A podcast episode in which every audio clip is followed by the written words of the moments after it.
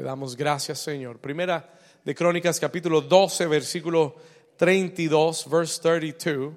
Léalo conmigo si puede. Dice, de los hijos de Isaacar, 200 principales. ¿Qué cosa? Dice, entendidos en los, ayúdeme por favor, entendidos en los tiempos y que sabían lo que Israel debía hacer y cuyo dicho seguían todos sus hermanos. Este era la tribu de Isaacar, los hijos de Isaacar, 200 principales entendidos en los tiempos. Libro de Números, capítulo 23, Numbers 23.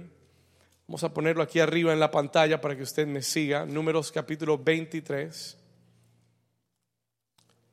Dice la escritura, versículo 23. Perdón, Levítico, le dije números, Levítico 23, I'm sorry. Levítico 23, versículo 23. Es el segundo, tercer libro de la Biblia. 23, 23. Vamos a leer esto junto. El capítulo 23 habla acerca de las fiestas solemnes para Israel y el versículo 23 dice, y habló Jehová a Moisés diciendo, habla a los hijos de Israel y diles, en el mes séptimo, al primero del mes, tendréis día de, ¿de qué? Reposo, una conmemoración, ¿a qué? ¿A qué dice ahí? Una conmemoración al sonar o al son de las que trompetas, escucha esto, una conmemoración al son de trompetas y una santa convocación. Versículo 25, y ningún trabajo de siervos haréis y ofreceréis ofrenda encendida a Jehová. Y la iglesia dice, amén y amén. Yo quiero que usted le diga a su vecino el título del mensaje hoy es año profético. Diga conmigo, año profético. 5784. Amén. Muy bien, puede tomar su lugar. You may be seated this morning. Amén.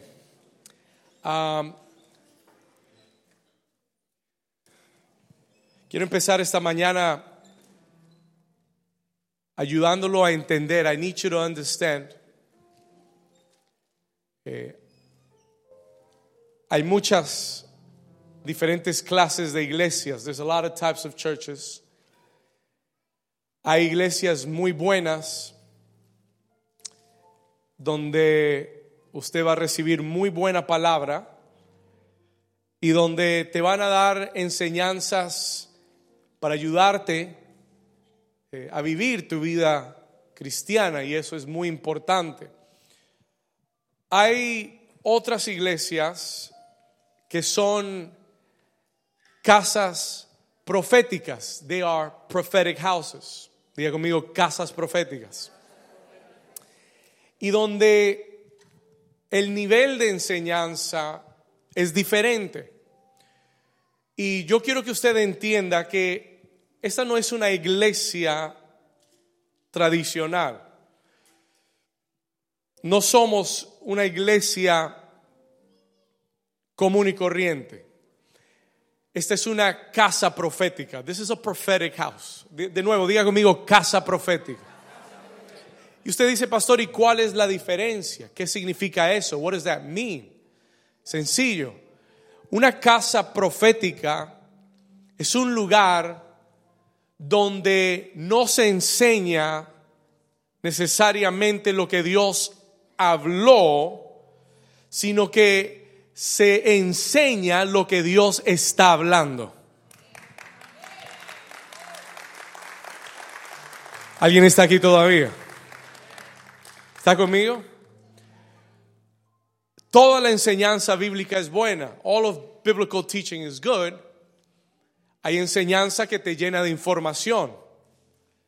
Pero hay otra clase de enseñanza que habla no de lo que Dios dijo, y claro que usamos la escritura y es lo que Dios dijo, pero es relevante y es rema para lo que Dios está diciendo hoy, aquí y ahora, porque el Dios que habló ayer sigue hablando hoy. ¿Alguien está aquí todavía? Porque el Dios que yo conozco en la Biblia no se quedó en la Biblia, no se quedó en el pasado. Dios sigue hablando hoy y habla a nuestra vida, a nuestras circunstancias y a nuestro presente en el día de hoy. ¿Alguien lo cree? Ok. Diga, diga conmigo, Dios habla hoy. Mira al vecino y dígale, Dios habla hoy. God speaks today. ¿Ok? Dios sigue hablando. God continues to speak. Y Primera de Crónicas, capítulo 12, escuche esto, es un pequeño, es una pequeña ventana que Dios nos muestra, es un versículo muy aislado donde menciona de los hijos de Manasés, de la tribu de Manasés, de Manasés los hijos de Isaacar, una parte de, la, de una tribu de Israel. This was a part of a tribe of Israel. Escuche esto. Y en Primera de Crónicas 12:32 dice que estos eran 200 principales y los describe, it describes this group of people como entendidos en los tiempos. ¿Qué quiere decir? Que ellos sabían lo que estaba sucediendo en el mundo y en su nación y lo que Dios estaba planificando esta gente no era todo el pueblo, era un grupo pequeño del pueblo de Israel.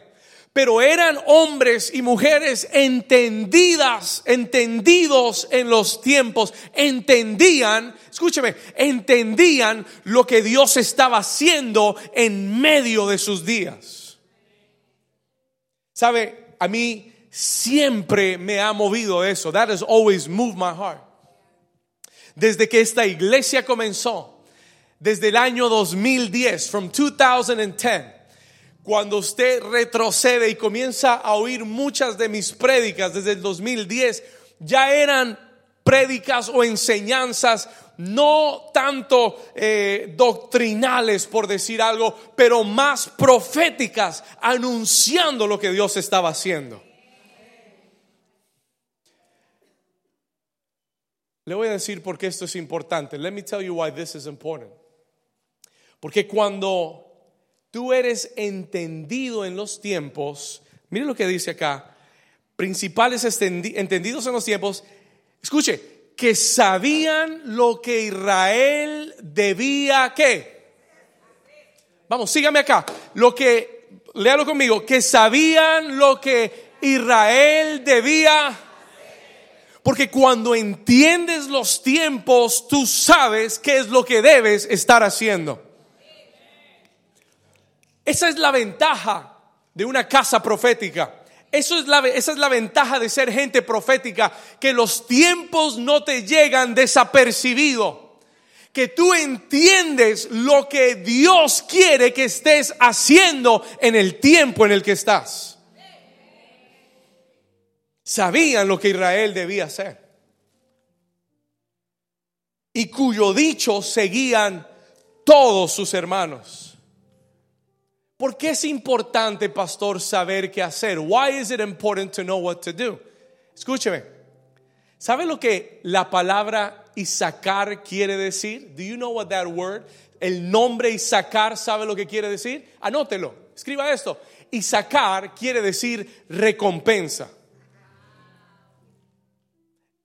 El nombre Isaacar quiere decir literalmente recompensa. It literally means reward. ¿Qué quiere decir este texto? ¿Qué nos está diciendo Dios acá? Los que entienden los tiempos, los que saben qué hacer de parte de Dios en el tiempo que están viviendo, son los que van a cosechar la recompensa.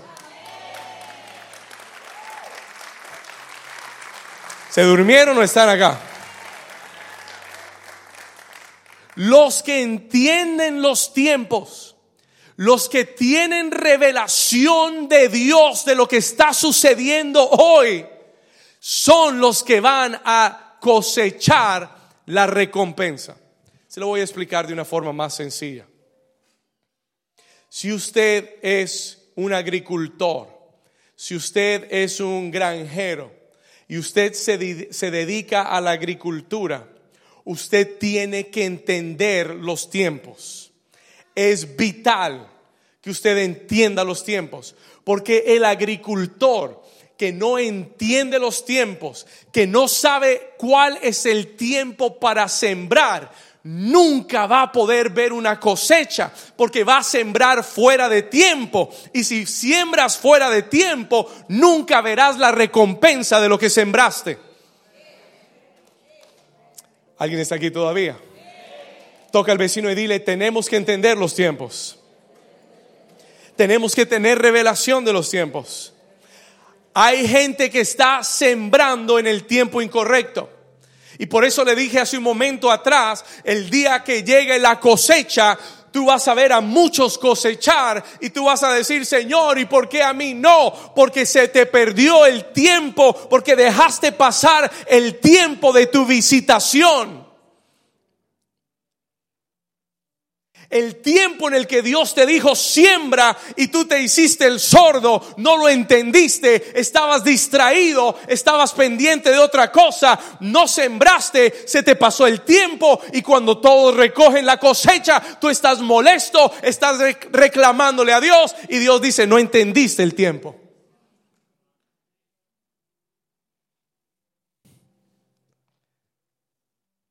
Recompensa a los que entienden los tiempos. Yo he comprendido esto en mi vida. I've understood this in my life. Por eso esta iglesia se llama New Season. Por eso se llama Nuevas Temporadas. Porque esta iglesia está sincronizada con la temporada de Dios. Al menos ese es nuestro corazón. Mi deseo más profundo, Señor, yo quiero estar sincronizado con tu tiempo. Y Dios me enseñó, sabe, el tiempo del hombre no es el tiempo de Dios. Hay gente que está midiendo las cosas por su tiempo. Y le dice, Señor, estás tarde. Y Dios dice, no, no estoy tarde, estoy a tiempo. Are you here with me? El problema es que tu tiempo no es mi tiempo. Tus pensamientos no son mis pensamientos. Tus mis caminos son más altos que los tuyos. Y tú estás frustrado o frustrada, pero yo estoy tranquilo porque mis tiempos son perfectos. Yo no sé a quién Dios le está hablando ya. Diga conmigo, los tiempos de Dios son perfectos. Pero tú tienes que ser como los hijos de Isaacar entendidos en los tiempos para que sepas qué hacer, so that you would know what to do. Y para que en medio de los tiempos hagas lo correcto y, coseche, y coseches la recompensa, that you would harvest the reward. Amen. Hace unos años atrás, el Espíritu Santo llamó mi atención, the Holy Spirit called my attention. Hace unos años atrás, escuche esto, el Espíritu Santo llamó mi atención para estar más atento y más alerta a las fiestas judías, to the Jewish holidays. Y cuando yo crecí en la iglesia, no me enseñaron eso. They didn't teach me that. Crecí en una iglesia cristiana, evangélica, pero nunca oí acerca de las fiestas del Señor. Porque le voy a decir algo y le voy a dar una noticia. Las fiestas del pueblo judío no son las fiestas del pueblo judío, son las fiestas del Señor. ¿Alguien está aquí conmigo? Están en el calendario de Dios. They are in God's calendar. Y por mucho tiempo la iglesia cristiana no lo ha entendido. Hemos ignorado los tiempos de Dios, las fiestas de Dios. Déjeme decirle algo. Let, me, let me share something with you. El Señor me dijo, está muy atento a las fiestas judías. Y no es porque me voy a judaizar. Porque hay, hay cristianos que les gusta judaizarse. Escúcheme, no tiene que ver nada con judaizarse. Tiene que ver con entender que las fiestas judías fueron establecidas por Dios. Y le tengo una noticia, I got news for you. La palabra fiestas en el hebreo no es la traducción de fiestas al español como la usamos. Esa palabra fiestas literalmente traduce tiempos señalados por Dios. Appointed times from God. No había otra forma de decirlo en español y lo traducimos como fiestas. Pero esa palabra original es la palabra hebrea moad, que quiere decir tiempos señalados por Dios. Cada fiesta judía es un tiempo que señalado por Dios, donde Dios hizo algo en el pasado y donde Dios volverá a hacer algo en el presente.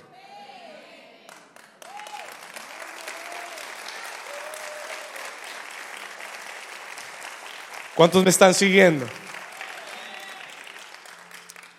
La Pascua fue establecida por Dios para el pueblo de Israel miles de años con, Moisés, miles de años antes, pero fue en el mismo tiempo de la Pascua. Simbólicamente, en la primera Pascua, un cordero fue degollado y, y su sangre fue esparcida para que Israel saliera de Egipto en el mismo tiempo de la Pascua, hace dos mil años atrás, el Cordero de Dios fue inmolado para que a través de su sangre tú y yo pudiéramos salir de Egipto también.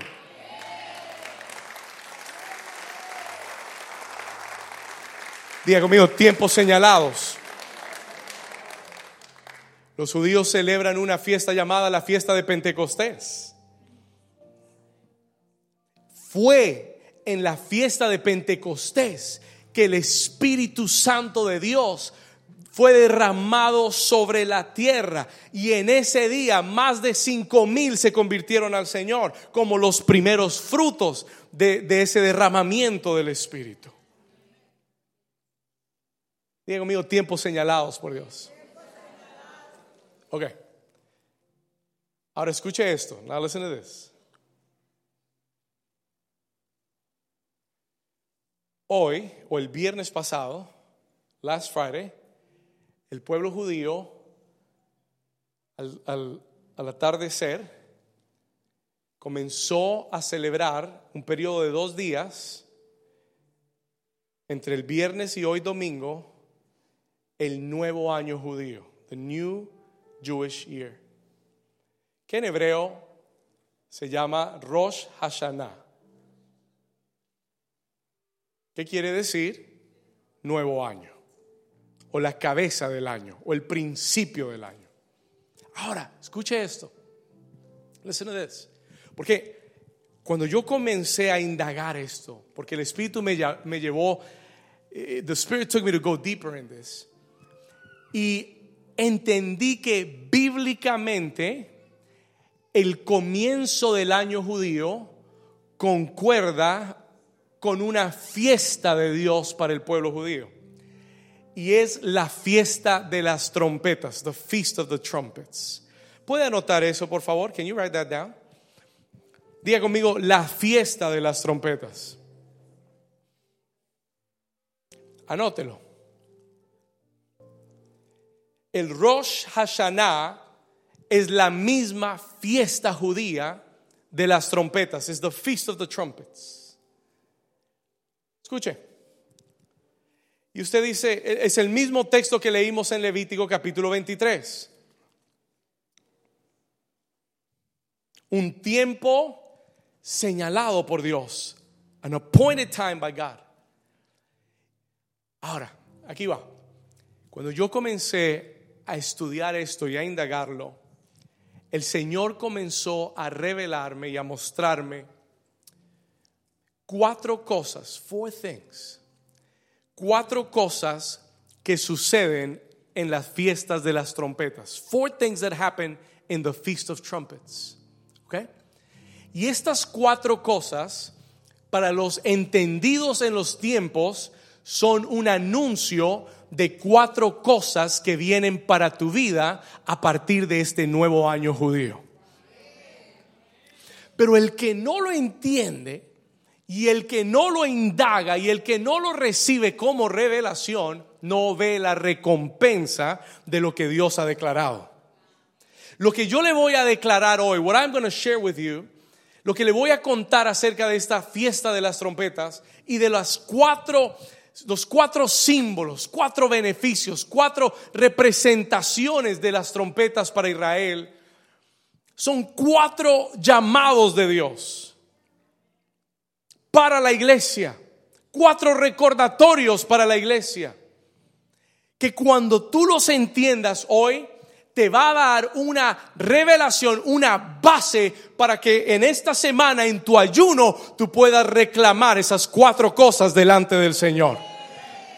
¿Estamos acá? Are you with me? Are you following me?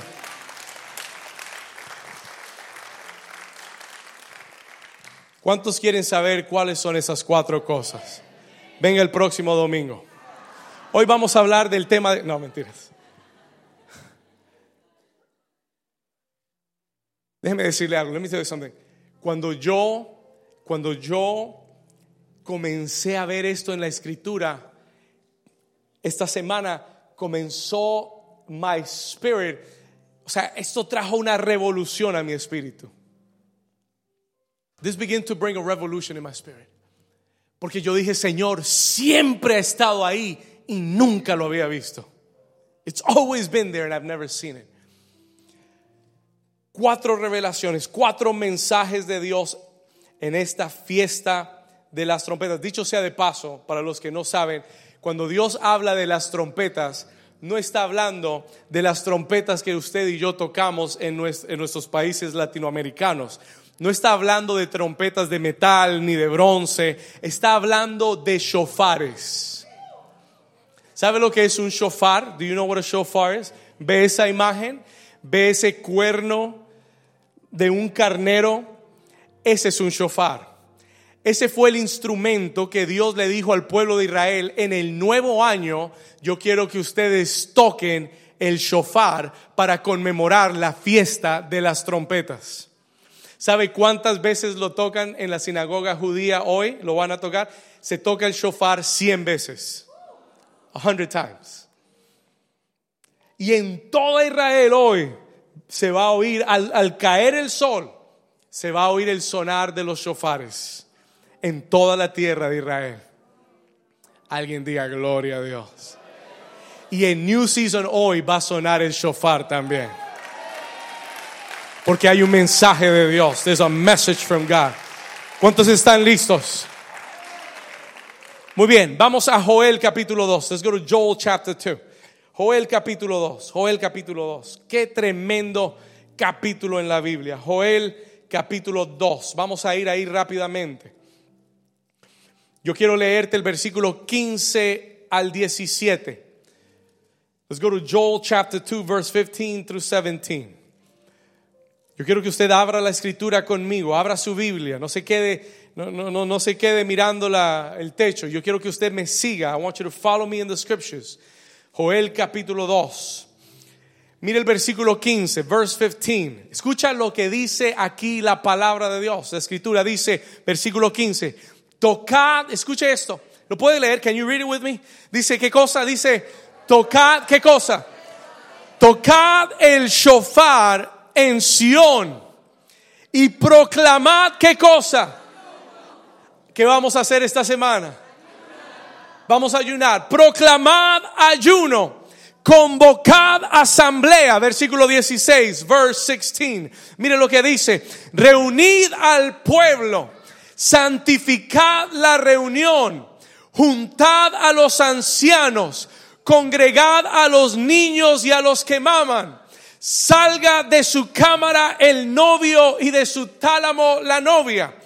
Entre la entrada y el altar, escuche, entre la entrada y el altar lloren los sacerdotes, ministros de Jehová y digan, perdona, oh Jehová, a tu pueblo y no entregues al oprobio tu heredad para que las naciones se enseñoreen de ella. ¿Por qué han de decir entre los pueblos, ¿dónde está tu Dios? El primer sonido de la trompeta, escriba esto, write this down.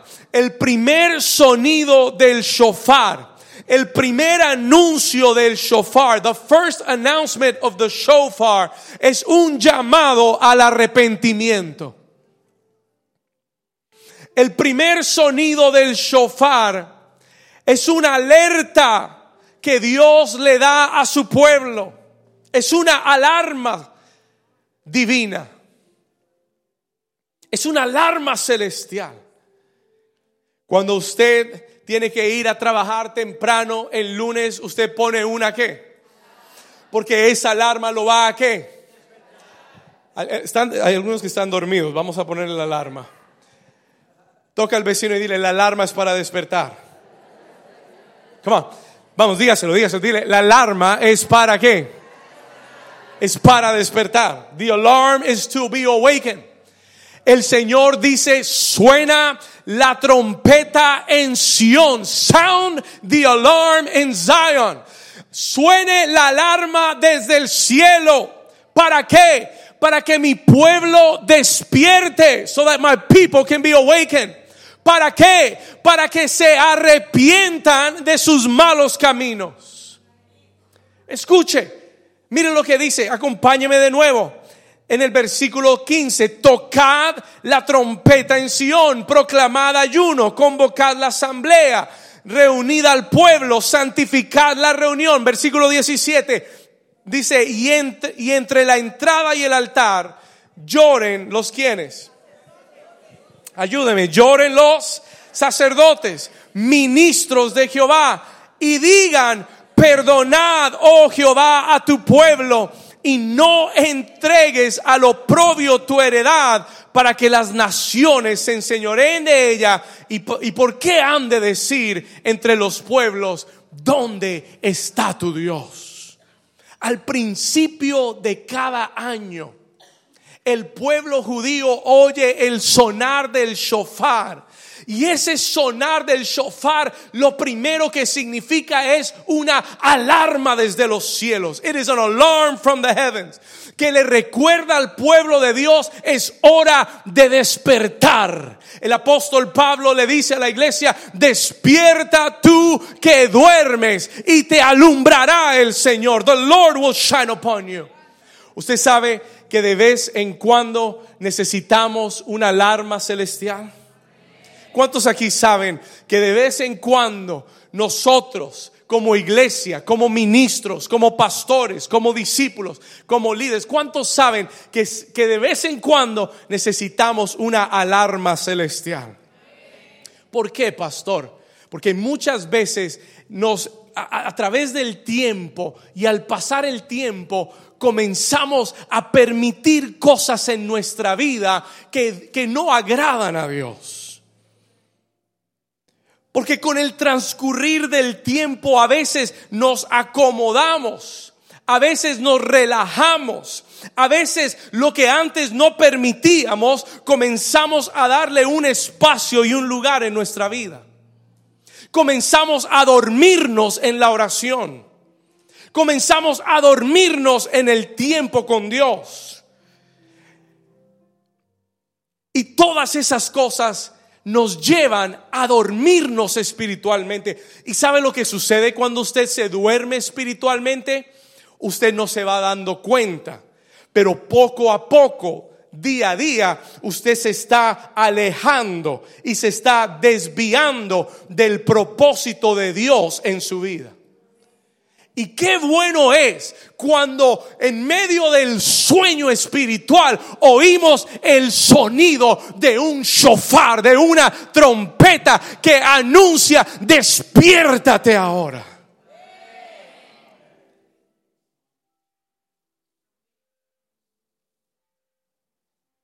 ¿Alguien está aquí todavía?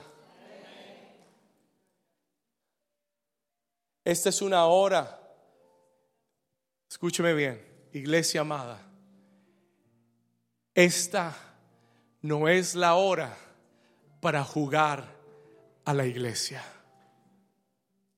Esta no es la hora para estar dormidos en las cosas de Dios.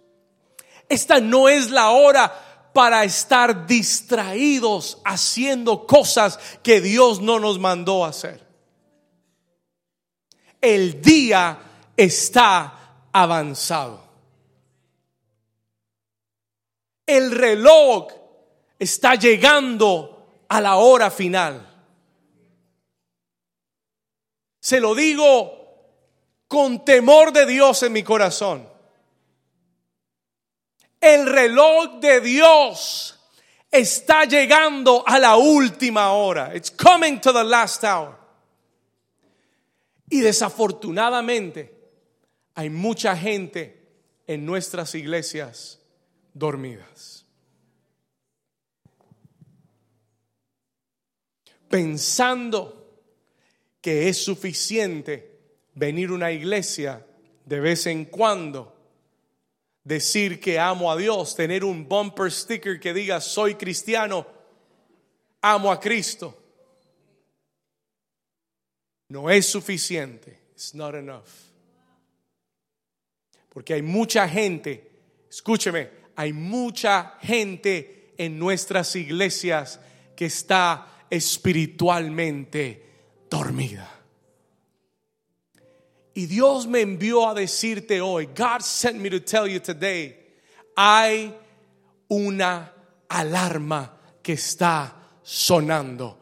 Y esa alarma es un llamado de Dios, no para el mundo, porque la Biblia declara que el juicio de Dios comienza dentro de la casa de Dios. It begins in the house of God. No es un llamado para el mundo, es un llamado para la iglesia. El Señor te dice, despierta.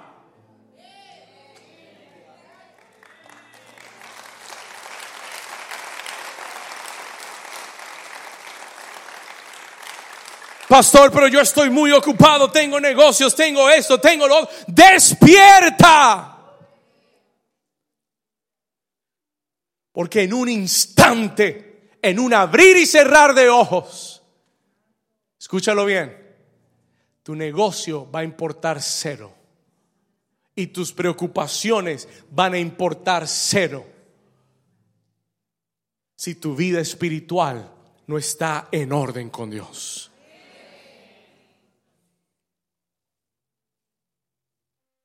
Nos afanamos tanto. Jesús dijo, en los postreros días habrán gente que estará afanada en las cosas de esta vida, distraídas con los afanes de la vida. Y habrán olvidado al Dios que los llamó.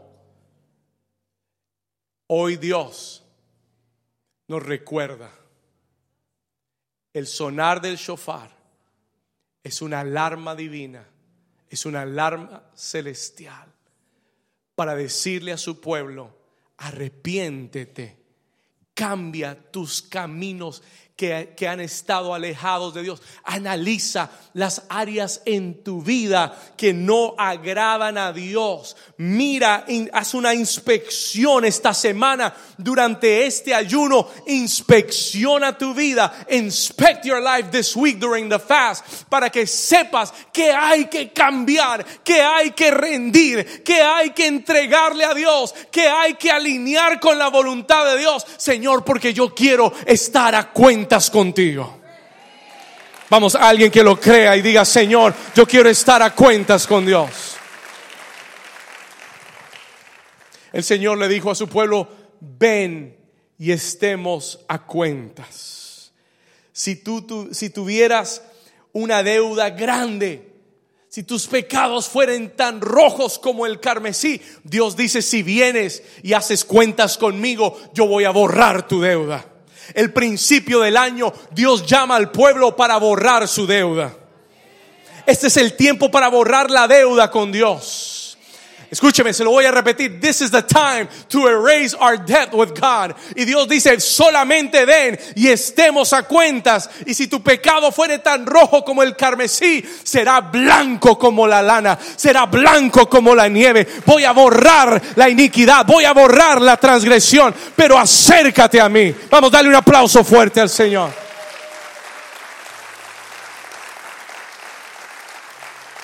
El Señor declaró, acercaos a mí y yo me acercaré a vosotros.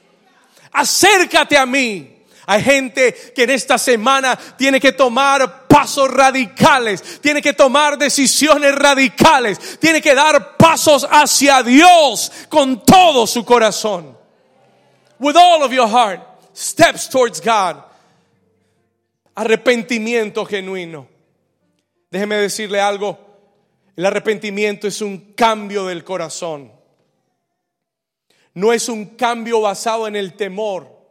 No es un cambio basado en lo que Dios me hará si no me arrepiento. No, es todo lo contrario. Es un cambio basado en el amor y en la misericordia que Dios nos ha mostrado por tanto tiempo. Y en vez de probar esa misericordia, yo quiero decirle, Señor, estoy asombrado de tu amor por mí.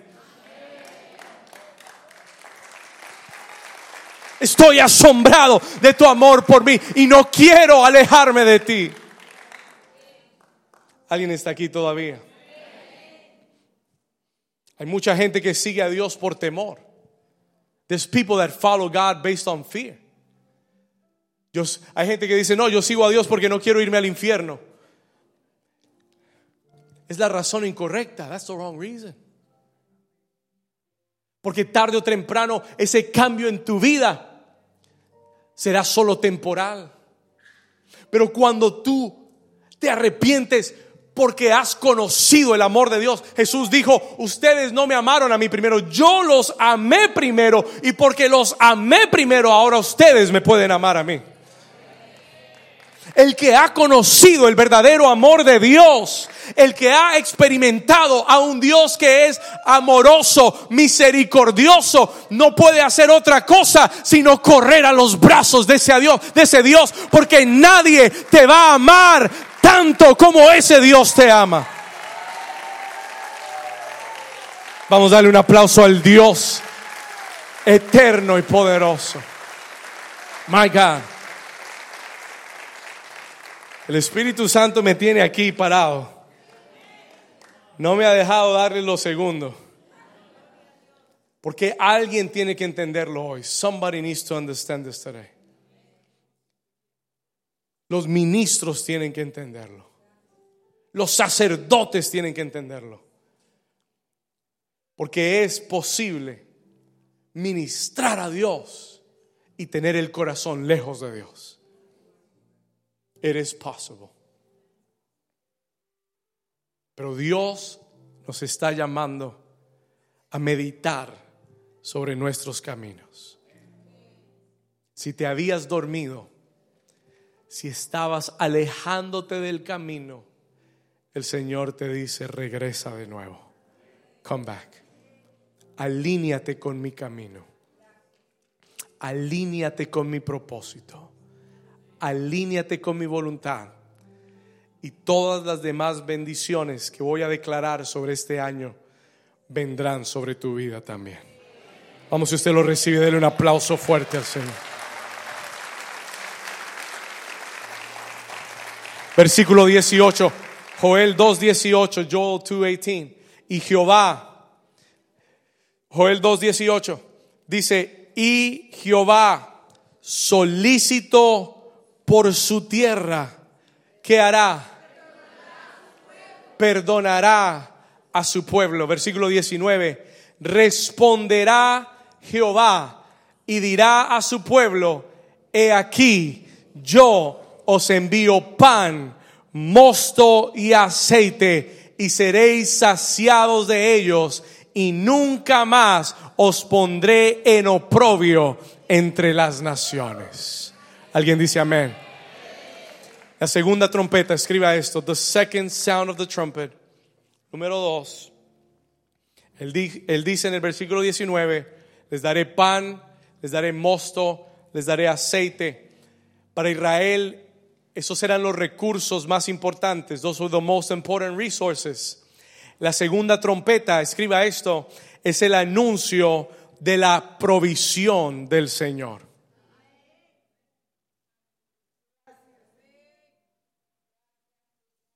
¿Cuántos aquí necesitan la provisión del Señor? Hoy, en esta fiesta de las trompetas, en this feast of the trumpets, la segunda trompeta para el pueblo judío es un anuncio, it is an announcement que la provisión del Señor vendrá para tu vida. The provision of the Lord Mire que lo siguiente que Dios le dice al pueblo después del arrepentimiento es, y, traeré el mosto, el vino y el aceite, y mi pueblo tendrá su provisión. My people will have their provision. El mosto, el vino y el aceite eran los recursos más importantes para la economía de Israel. Israel económicamente dependía del, del pan, del trigo, del vino, que es el mosto, y del aceite. Y el Señor dice, voy a traer provisión para mi pueblo. I will bring provision for my people. Estaba leyendo cómo el pueblo judío, escuche esto, en estos días, entre el viernes y hoy, en el tiempo del nuevo año, en la fiesta de las trompetas, hay un pasaje bíblico que leen todos los años en esta época que se encuentra en Génesis 22, that is in Genesis 22. Y usted dice, pastor, ¿y qué dice Génesis 22? Bueno, yo lo estudié por usted. Génesis 22, Genesis 22. Escúcheme acá con atención para que tengas la revelación, so that you could have the revelation. Génesis 22 es la historia de cuando Dios le pide a Abraham que entregue o que sacrifique a su hijo Isaac, a quien él amaba. ¿Cuántos recuerdan la historia? Ahora, escuche esto. La Biblia declara que Abraham pone a Isaac en el altar del sacrificio. He puts him in the altar of sacrifice. Tiene su cuchillo afilado y está listo para matarlo. Escuche, no está listo, está determinado en matarlo. He's determined to kill him. Porque había oído a Dios y estaba seguro de lo que Dios había dicho. Y cuando Abraham levanta el cuchillo y está a punto de matarlo, Dios lo llama y lo detiene. Lo llama tres veces, porque así de determinado estaba Abraham. El que no está determinado le dicen, ah, ya, paró. ¿Estamos acá? Está esperando que le digan algo para parar. Pero el que está determinado, usted tiene que llamarlo tres veces. Miguel, Miguel, Miguel. Porque ya ese tipo se fue. ¿Estamos acá?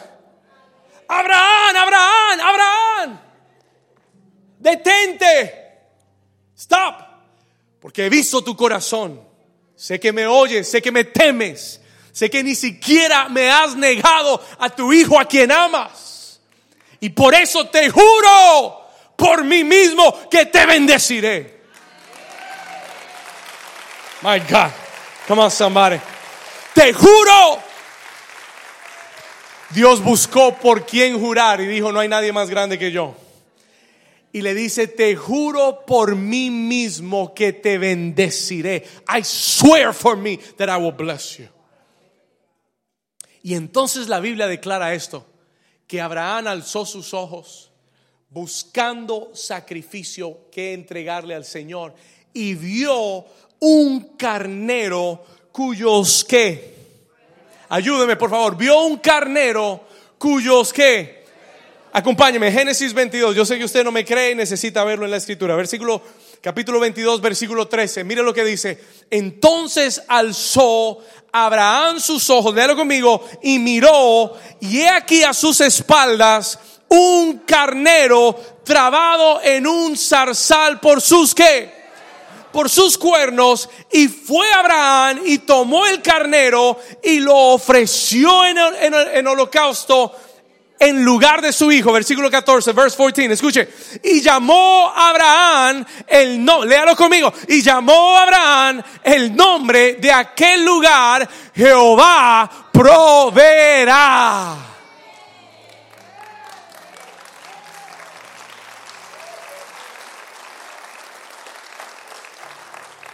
Abraham dijo, Adonai Jireh. Jehová proveerá. Escuche, por tanto se dice hoy, en el monte de Jehová será provisto. Y el pueblo judío, en la fiesta de las trompetas, todos los años lee este pasaje para declarar que el mismo carnero cuyos cuernos son shofares, cuando suenan los shofares, están anunciando Jehová proveerá en el monte de Jehová será provisto. Adonai Jireh. Vamos, diga conmigo, Jehová proveerá. Vamos, decláralo de nuevo. Diga, Jehová proveerá. En este nuevo año, en este nuevo tiempo que comienza, porque le estoy hablando no del año, pastor, usted dice, pero ya estamos en el, ya se va a acabar el 2023, pastor, ¿de qué estás hablando? ¿Cuántos saben que el calendario de Dios no es el calendario que usamos nosotros? No es. El calendario occidental se llama el calendario gregoriano, que está basado en los días del sol, que lo establecieron los romanos. Pero el calendario bíblico es el que está escrito en la Biblia, que Dios estableció. Y Dios dice, hoy es el principio del año. Así que feliz año nuevo.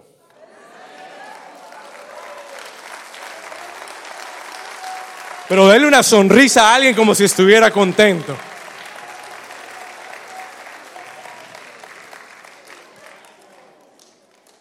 Hoy Dios anuncia, Jehová proveerá.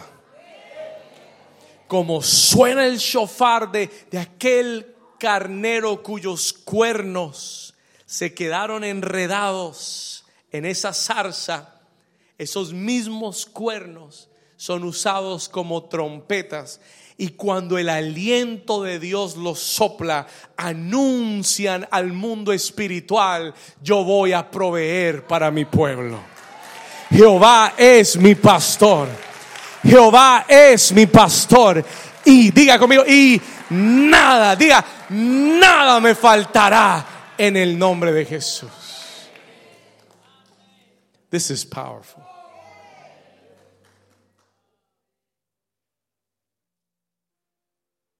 Esto no es inventado.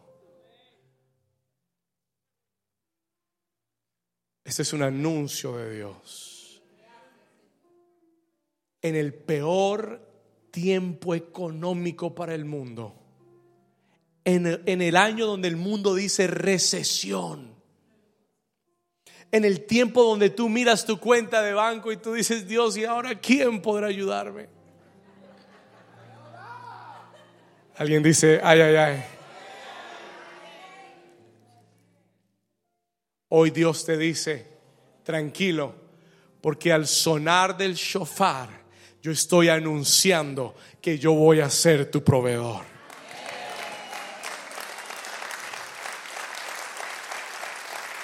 Dios es mi proveedor. God is my provider.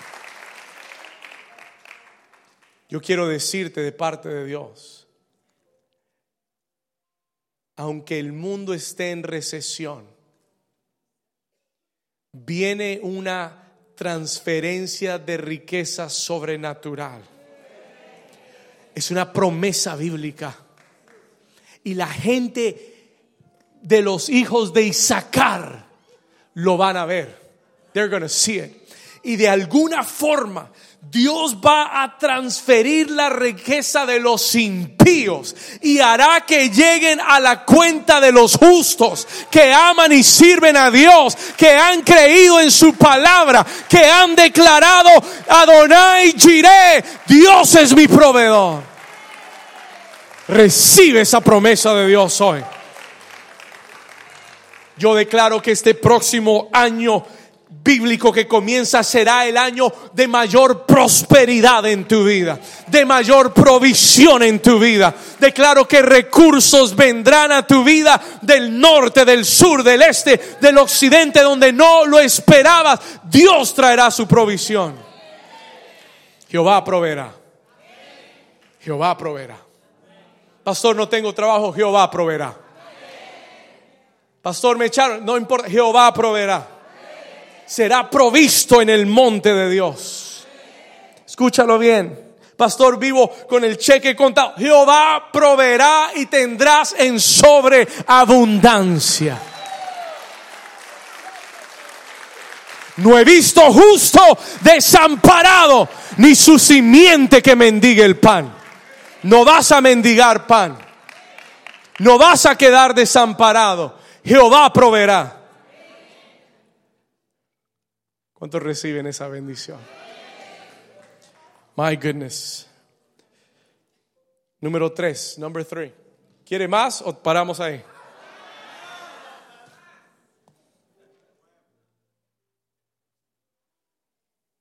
Número tres, number three.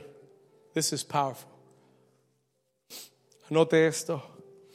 La tercera trompeta, the third trumpet, es un anuncio de que el fruto, anótelo, y la restitución vienen para tu vida.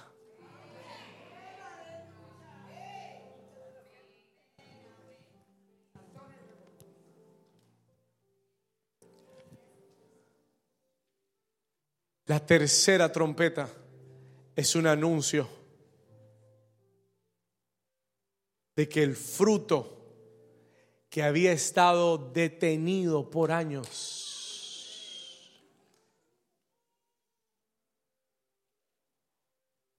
y la restitución vienen para tu vida. Pastor, pruébelo bíblicamente. Prove it biblically. Joel capítulo 2, versículo 21, verse 21. Vamos a la escritura. ¿Qué dice la palabra? Tierra, no temas, alégrate, gózate. ¿Por qué? Vamos, proclámelo. Ah, yo necesito gente profética que lo diga. Practique, comience a practicar. Begin to practice. Léalo conmigo de nuevo. Diga, tierra, no te. Háblele a su tierra. Speak to your land today. Vamos, háblele a su tierra, háblele a su economía, háblele a su vida espiritual. Diga, no temas, alégrate, gózate. ¿Por qué? Porque Jehová hará grande, repítalo, Jehová hará grandes cosas. Versículo 22, verse 22. Mira lo que dice. Animales del campo, no teman porque los pastos del desierto reverdecerán, porque los árboles llevarán su fruto, la higuera y la vid darán su qué? Su fruto, siga leyendo conmigo, versículo 23. Vosotros también, hijos de ¿cuántos hijos de Sion hay acá? Alegraos y gozaos en Jehová vuestro Dios, porque os ha dado la primera lluvia a su tiempo y, y hará descender sobre vosotros lluvia temprana y lluvia tardía como al principio. Hace meses atrás hablamos de la lluvia tardía. Dios lo repite hoy en Joel 2.22, haré caer la lluvia temprana y traeré también la lluvia tardía. Y para aquel que tiene semilla en la tierra, esa es una buena noticia. Porque tu cosecha viene. Porque el fruto de la tierra que has esperado viene. Alguien diga aleluya. Wow. Versículo 23, verse 23. Ahí leímos, lluvia temprana y tardía como al principio, versículo 24, siga leyendo conmigo. Y las eras se llenarán de trigo y los lagares no van a tener mosto. Dice que van a qué? No dice que Dios te va a dar provisión, dice que vas a rebosar con la provisión. Dice que vas a tener más de lo suficiente. Vas a tener para dar a otros. Vas a tener para bendecir el reino. Vas a tener para bendecir tu familia. Come on somebody. I'm speaking over your life, words of life. Estoy poniendo una palabra de vida en tu espíritu. Vas a tener, vas a rebosar con la provisión de Dios. En este año vas a rebosar con la provisión de Dios. Hay algunos que ya lo están viendo. Hay algunos que están comenzando, están comenzando a ver las gotas que están cayendo. The drops that are falling. Escúcheme, pero esa no es la lluvia, viene más para tu vida. Viene una lluvia abundante para tu vida. Viene una provisión del cielo abundante. Vas a rebosar, rebosar. Escucha, rebosar. Serán llenos de trigo y los lagares rebosarán de vino y aceite. Versículo 25. No se vaya, no se vaya. Escuche, versículo 25. Sígame acá, léalo conmigo. Y os restituiré los años que comió la oruga, el saltón, el revoltón y la langosta, mi gran ejército que envié contra vosotros. Versículo 26. Y comeréis hasta saciaros y alabaréis el nombre de Jehová vuestro Dios, el cual hizo maravillas con vosotros y nunca jamás, nunca jamás será mi pueblo avergonzado. Nunca jamás será mi pueblo que. El versículo 25, verse 25. El Señor dice, os restituiré los años que se comió la oruga, el saltón, el revoltón, la langosta, mi gran ejército que envié contra vosotros. Deme toda su atención. Give me all of your attention. Escúcheme acá. No se pierda esto.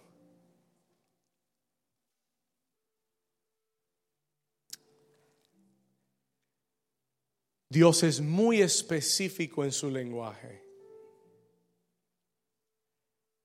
Intencionalmente, Dios declara, te voy a restituir los años que se comieron esas plagas que envié contra ustedes. Listen to me here. Míreme por un momento, por favor. Escúcheme. El único que puede restituir tiempo en tu vida es Dios.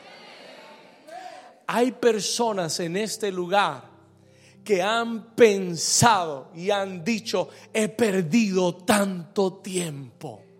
Han pensado tantos años de mi vida. Ahora, tengo, una, tengo que decirle algo. Esta promesa de Joel 2.25 no es para todo el mundo. It's not for everybody. Esta promesa es para aquellos que han servido a Dios. Esta promesa es para aquellos que han puesto semilla en la tierra, sirviendo a Dios con esfuerzo y con amor. Escúcheme, Dios le dice a ese pueblo, God tells his people, escúcheme bien, voy a restituir. El sonar del shofar es un anuncio que el fruto viene para tu vida y que yo voy a restituir el tiempo, los años. Muchos han dicho, Señor, he perdido tantos años, te he servido, se me han ido los años. El diablo ha querido que pienses que el tiempo en Dios ha sido perdido, pero Dios te dice, yo te lo voy a restituir.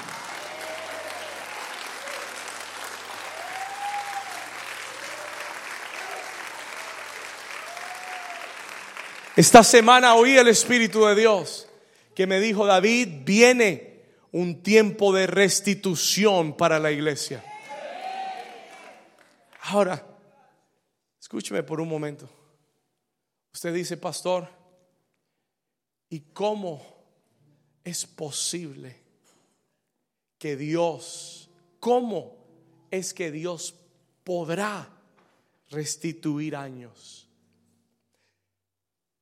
¿Cómo cabe en la mente de alguien que Dios pueda recompensarnos por esos años perdidos, restituir años perdidos?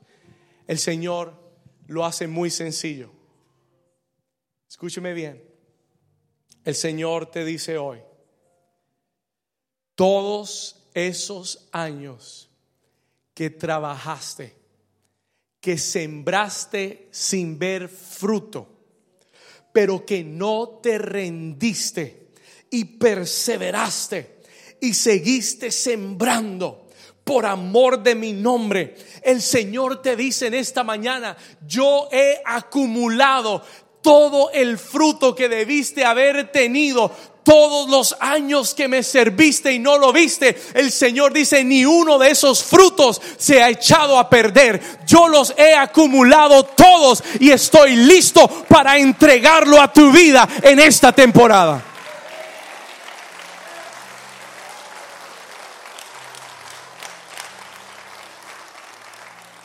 Y no solamente el Señor lo va a devolver, te lo va a devolver con intereses.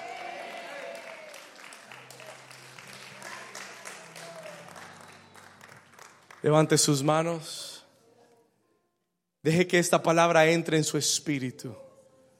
Let this word hit your spirit right now. El fruto no se ha perdido porque Dios lo ha acumulado el fruto no se ha perdido.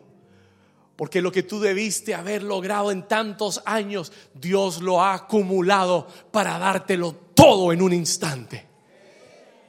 Y vendrá con interés a tu vida. Estoy hablando a alguien de parte de Dios hoy. I am speaking to your spirit. Estoy hablando a tu espíritu palabras de Dios. Escúchalo bien. Escúchalo bien. Y por eso el Señor le dice a su pueblo, alegraos y gozaos, porque viene el tiempo de restitución para New Season.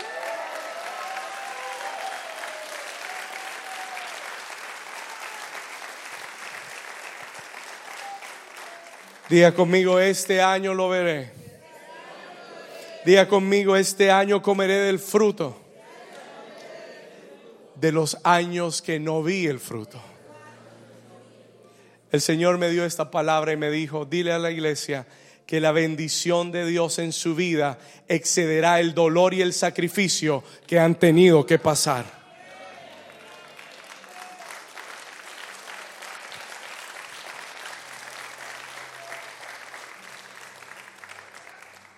La bendición que Dios traerá excederá el dolor y el sacrificio que has tenido que pasar.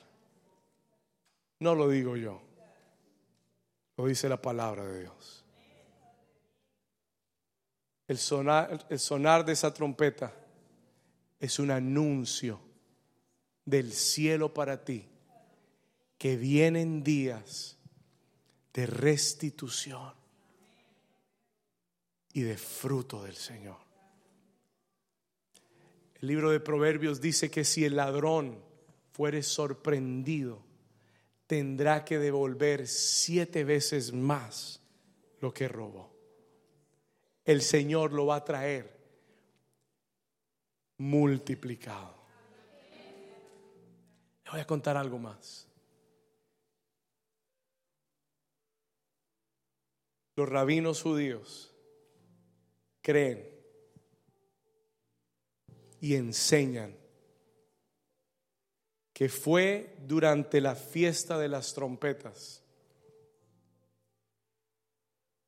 que Isaac nació.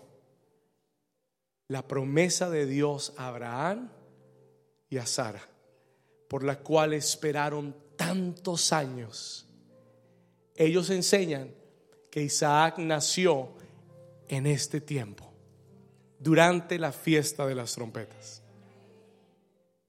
Y no solamente eso, dicen que Raquel, la esposa de Jacob, que era estéril y que no había podido dar a luz por muchos años, mientras que Lea, su hermana, siempre estaba dando a luz.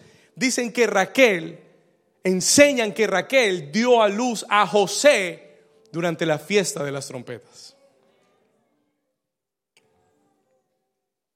Y le, añaden más. Dicen que Ana, la madre de, de Samuel, que era estéril y que nunca pudo dar a luz, que tuvo que ir al templo y clamar a Dios, dio a luz a Samuel durante la fiesta de las trompetas. Diga conmigo, fruto y restitución. Y enseña, ¿quieren saber más o ya? Y enseña que José, el soñador, salió de la cárcel en la cual fue puesta, puesto injustamente por muchos años, dicen que el día que salió de la cárcel fue durante la fiesta de las trompetas. Yo le dije que las fiestas de Dios son tiempos que señalados por Dios, donde Dios hizo algo, pero donde Dios declara yo lo volveré a hacer.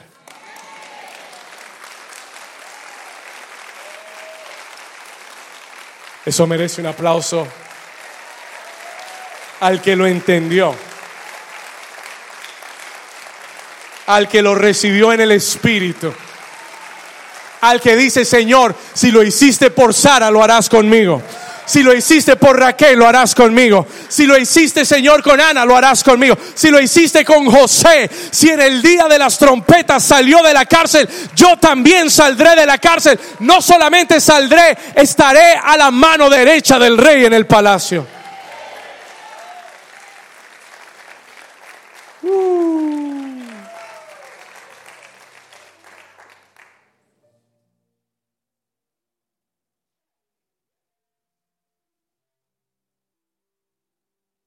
¿No es esta buena palabra de Dios? Cinco, este es, este es, un, esta es una comida de cinco estrellas. En Google ponga cinco estrellas. Review. Cuando salga, vaya a Google, ponga cinco estrellas.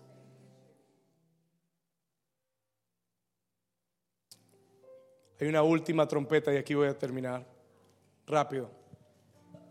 Es más, póngase de pie por un momento y vamos a leerlo juntos y terminamos. Ponte de pie.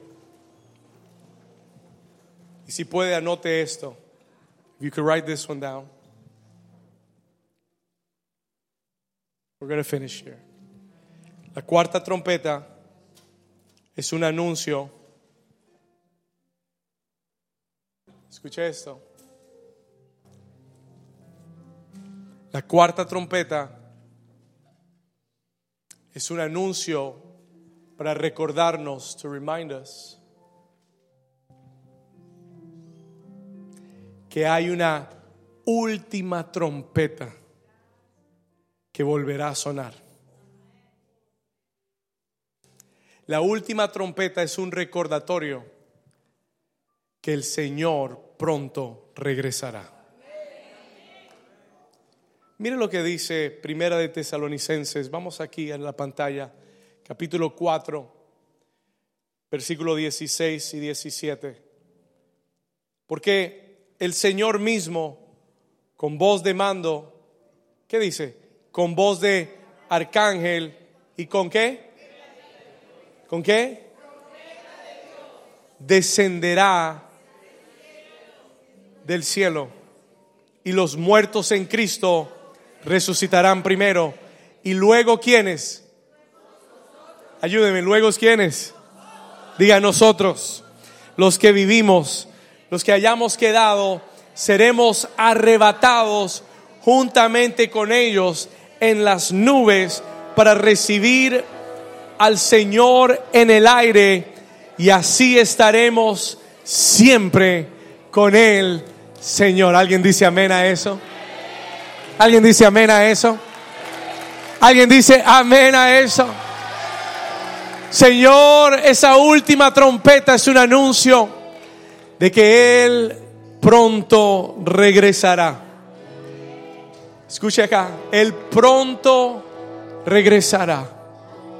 Y todos lo oiremos con voz de trompeta. El shofar desde el cielo sonará y seremos arrebatados. Hace unos años atrás, el Señor me dio un sueño. The Lord gave me a dream.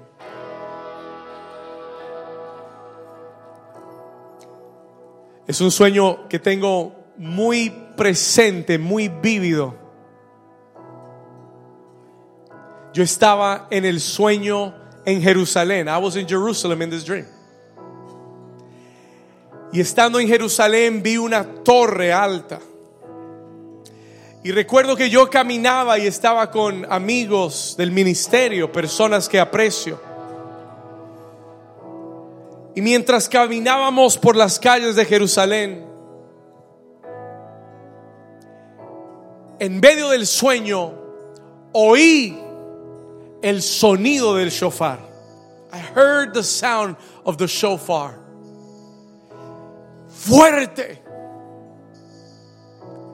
Y en ese instante que oí el shofar, supe que era el tiempo del arrebatamiento. Y en la visión comencé a ver las personas como rayos de luces desaparecer al instante.